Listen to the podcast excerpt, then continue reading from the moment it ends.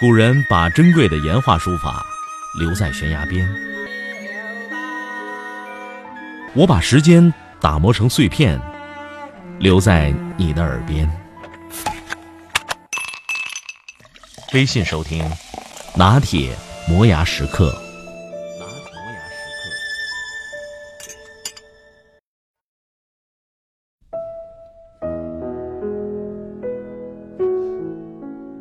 没有人是天生愿意跟别人承认我们家很穷这个事实吧？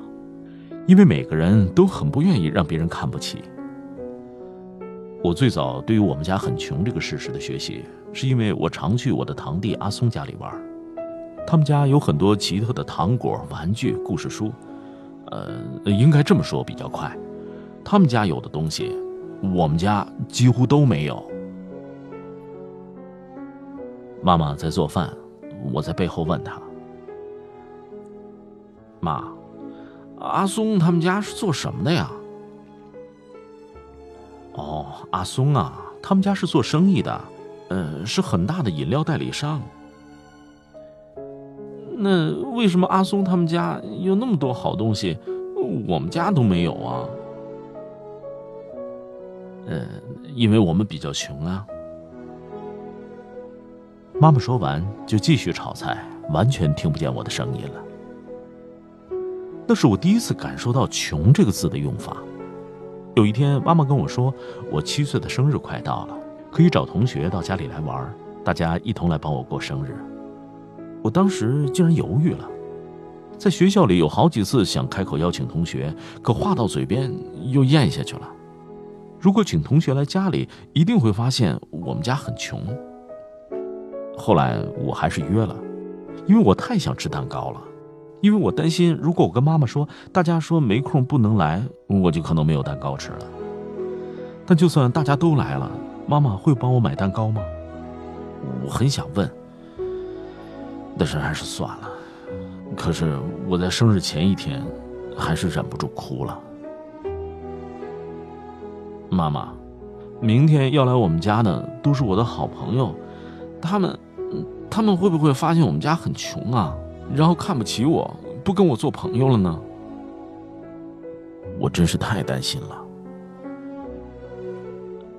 妈妈听到这样的问话，突然放下手里的活计，认真的对我说：“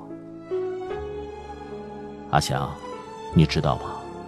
如果你不想让别人看不起，就要让别人知道你吃的是什么米。”我说。那让人家看到我们吃的米，也就是我们吃的食物，不是会更让人家发现我们很穷吗？对呀，我们就是不要怕别人家发现。如果你很坦荡，让别人知道你的真实状况，就不用心虚，不用遮遮掩掩的，因为贫穷并没有犯法，而且只要我们一直努力，日子会越来越好的呀。妈妈抱着我。我发现妈妈的眼睛好像也湿润了。阿祥，你要记得，不要因为家里穷就变得自卑，甚至欺骗别人。我们人穷志不穷。还有，你要记得，你最大的财富就是你爸爸和妈妈对你的爱。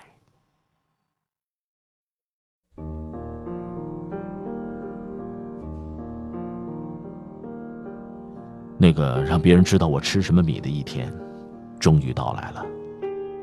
我们都很开心，有蛋糕，我吃了三大块。我同学说：“罗志祥，你爸妈真的很好玩，还会变成超人和我们一块玩。还有你妈妈做的东西真是好吃，都是脆脆的、甜甜的，还弄了很多很漂亮的蔬菜和水果，哼哼，真好吃。那我们下次有空还可以到你们家玩吗？”我说：“好啊。”但我爸妈很忙，要等他们有空才行哦。好像那不只是我一个人的生日，我美好的一天也是他们很难忘的一天。他们都看到我的家，都看见我家很小，因为我们跑着给爸妈追的时候，就很容易撞到墙壁上。他们都知道我们家很穷，但是那没有关系，因为我从此不用再担心，那不是一个秘密。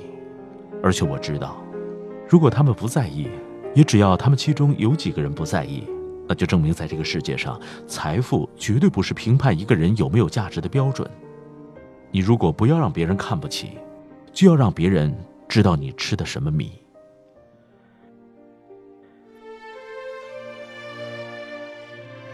那是我从此的坦荡，从此努力的原因，更是我多年选择朋友的条件。不管他有钱没钱，只要他是个努力的家伙，就请给我一个机会，当你的朋友吧。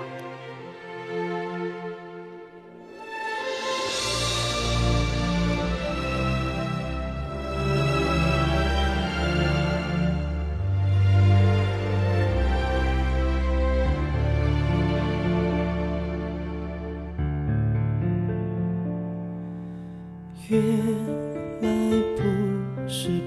就是黑，只不过是天真的以为，要醉得清醒，要无辜的犯罪，现实的世界只有灰，坚强的。太久好疲惫，想抱爱的人沉沉的睡。卷来的风暴凶猛，已有种美，死了心痛就没感觉。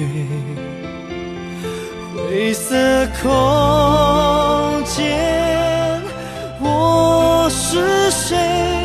记不得幸福是什么滋味，无路可退。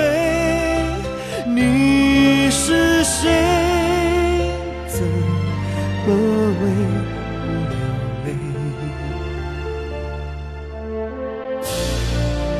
我的音频节目每天在微信首发，美图加文字，这叫有声有色。你可以边看边听，微信搜索“拿铁磨牙时刻”，关注我，每天都会第一时间做好听的节目给你。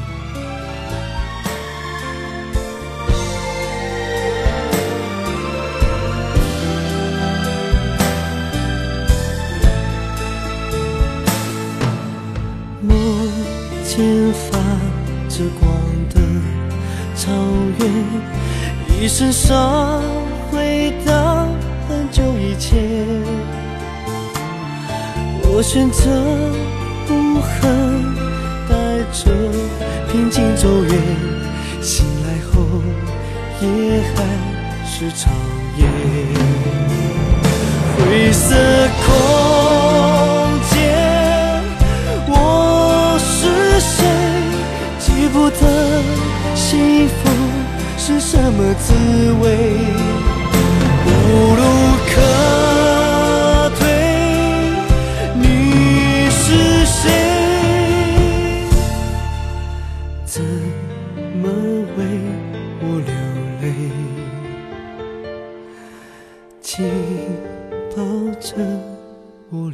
美。